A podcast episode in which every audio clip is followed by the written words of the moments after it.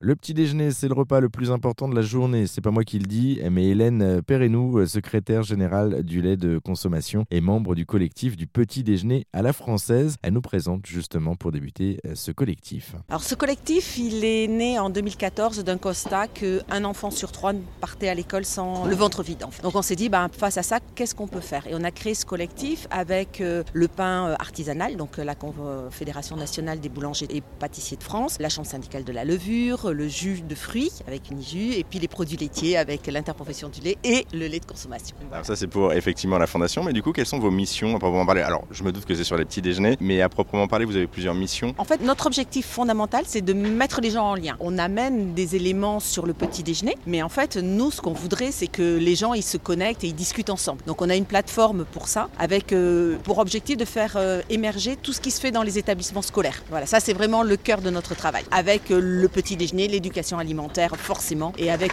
tout ce qui est lié au petit déjeuner, euh, le côté nutritionnel. Les établissements qui mettent en place par exemple des petits déjeuners, eh ben, ça a un impact sur l'équilibre du lycée. C'est beaucoup plus calme, les enfants arrivent en classe plus détendus et, l'apprentissage se fait beaucoup mieux. Donc il y a vraiment en fait un lien, si je vous suis, entre euh, le petit déjeuner le matin, la prise du petit déjeuner et effectivement la concentration, le fait d'être euh, d'être un petit peu mieux, etc. Effectivement, on, on note que les enfants qui prennent pas le petit déjeuner ont un creux à 11 heures. Donc du coup, l'apprentissage est plus difficile à ce moment-là. Or, on sait que c'est plutôt le matin qu'on est plutôt concentré, donc euh, d'où l'importance de ce moment de consommation qu'est le petit déjeuner. On va parler petit déjeuner, du coup, nutrition. Vous, vous avez lâché le mot il y a quelques minutes. Euh, qu'est-ce qu'on trouve dans ce petit déjeuner? Qu'est-ce que c'est qu'un bon petit déjeuner finalement? Un bon petit déjeuner, un petit déjeuner euh, complet, il est en général composé, en tout cas pour la France. On aura un produit céréalier, un produit laitier et un produit fruitier. Après, c'est à nous de choisir et à piocher dedans? Oui, après, bah, chacun fait comme il veut.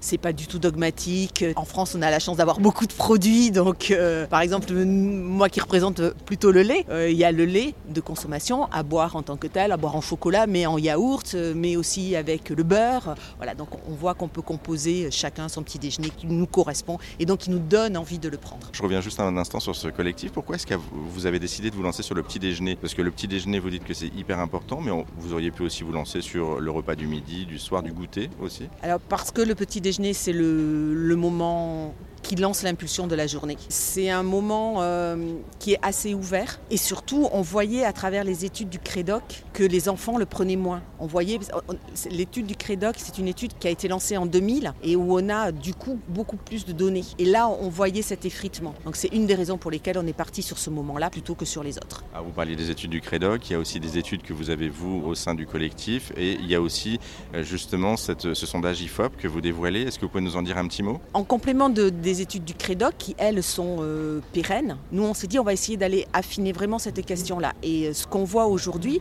c'est que 80% des enfants, 79% pour être exact, des enfants prennent aujourd'hui leur petit déjeuner. Donc ça veut dire qu'en 8 ans, le, chiffre a évolué. C'est une bonne nouvelle. On est content. Ça veut dire que les opérations fonctionnent. Que ce petit déjeuner, euh, il comprend à 80% un produit céréalier, à 68% un produit laitier et 50% un produit fruitier.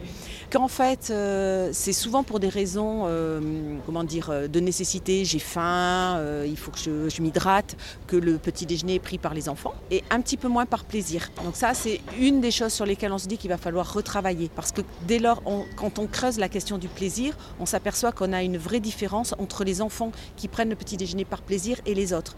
Les autres, euh, quand il y a moins de plaisir, le petit déjeuner est moins complet, il est moins pris souvent, et l'étude montre aussi que dès lors qu'on saute le petit déjeuner une fois, eh ben, on est plus fragilisé. Bon, on se dit, bah, puisqu'on l'a sauté une fois, on peut le sauter deux fois, voire trois fois. Et ensuite, cette étude, elle met aussi en avant que les adolescentes, en quatrième, troisième, décrochent, prennent moins le petit déjeuner que les garçons, ça c'est très net. Et du coup, sûrement pour des raisons, parce qu'elles pensent qu'il euh, faut qu'elles diminuent leur, euh, euh, énergie. Donc en supprimant un moment de consommation, elles suppriment l'énergie apportée. Mais ce qu'on sait, c'est que le lait qui n'est par exemple qui n'est pas pris au petit déjeuner, il n'est pas pris dans la journée. Et donc sur les adolescentes, les filles qui sont les plus sensibles à l'ostéoporose, on sait aujourd'hui par d'autres études que 80% des adolescentes ne couvrent plus leurs besoins en calcium. Ce qui fait qu'on est en train de préparer une génération de femmes avec des risques d'ostéoporose importants. Donc d'où encore plus ça, ça nous incite à retravailler sur ce petit déjeuner il y a encore des, axes d'amélioration, si je vous suis bien, sur, au regard de cette étude. Là, vous parliez justement du, petit déjeuner, 79%, c'est ce que vous disiez de cette étude IFOP, d'enfants qui prennent le petit déjeuner le matin, ce qui est une bonne chose en soi. On peut encore faire mieux, mais en tout cas, c'est une très très bonne chose. c'est des enfants qui prennent le petit déjeuner chez eux ou en établissement scolaire? Chez eux majoritairement. L'établissement scolaire, a priori, n'a pas vocation à donner le petit déjeuner, sauf cas particulier. Et c'est un peu l'idée euh, du programme euh, du lait à l'école pour les zones défavorisées, où en fait, euh, bah, quand on n'a pas les moyens de financer le, le petit déjeuner à la maison, l'école peut euh, se substituer. Et donc, et c'est là euh, ce que je vous disais un peu en préambule, où on voit que les établissements scolaires qui amènent ce petit déjeuner euh, dans une opération volontaire ont la paix sociale. Donc c'est un double effet de ce petit déjeuner. Et puis ça permet aussi aux personnes aux revenus modestes ou à faible revenu de pouvoir aussi avoir un petit déjeuner le matin pour les enfants et, et justement avoir une égalité sociale pour tout le monde. Exactement, c'est vraiment ça l'égalité sociale, c'est-à-dire que le fait de leur proposer le petit déjeuner leur amène le, le côté nutrition, mais en plus favorise cette paix sociale et donc favorise l'apprentissage. Donc c'est vraiment euh, une équité qui n'est pas toujours là euh, avec la réalité du quotidien. Je, reviens juste un instant sur le côté justement social de, la chose, mais cette fois-ci sur la partie, euh, j'allais dire, rencontre avec les gens, parce qu'il y a plus exactement, sociabilisation. Euh, c'est important aussi pour ça, c'est-à-dire qu'on se retrouve, nous, euh, c'est uniquement français de se retrouver autour d'un petit déjeuner, par exemple, ou d'un repas à proprement parler le, petit déjeuner français, il a la spécificité d'être très sucré. C'est le seul moment de la journée où on a un repas sucré. Les autres pays sont plutôt salés. Donc ça, c'est le... Après, le repas à table, c'est quand même très majoritairement français. Et euh, on voit que quand il y a ce côté euh, ensemble, eh ben on prend plus le petit déjeuner. Ça, c'est aussi des éléments qui émergent de notre étude. Quand les parents sont pas là, euh, les risques de sauter le petit déjeuner, ou le frère et la sœur, pas forcément les parents qui ont le côté éducation, mais même le frère et la sœur, ça, soutient tout le monde et tout le monde prend ensemble son petit déjeuner. Juste une question, on parlait du petit déjeuner pour les enfants majoritairement, mais il y a aussi le petit déjeuner pour les adultes. C'est hyper important aussi pour nous, pour vous et moi, visiblement, parce que bon, nous, on n'a plus de carence de à notre âge, mais c'est aussi important parce que ça démarre la journée. Exactement, le petit déjeuner, c'est le starter de la journée.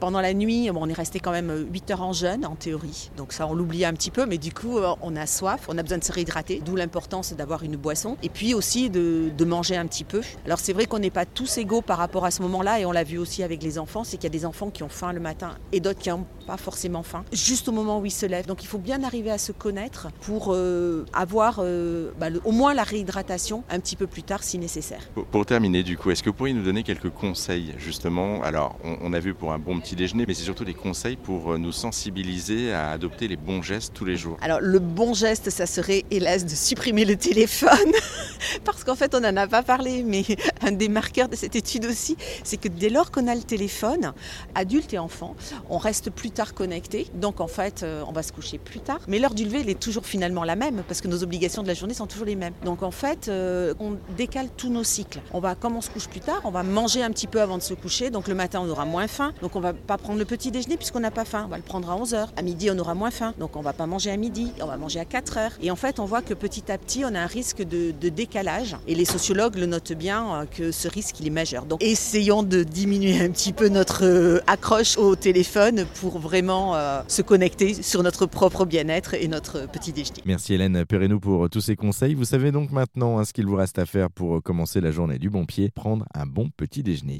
Bon appétit.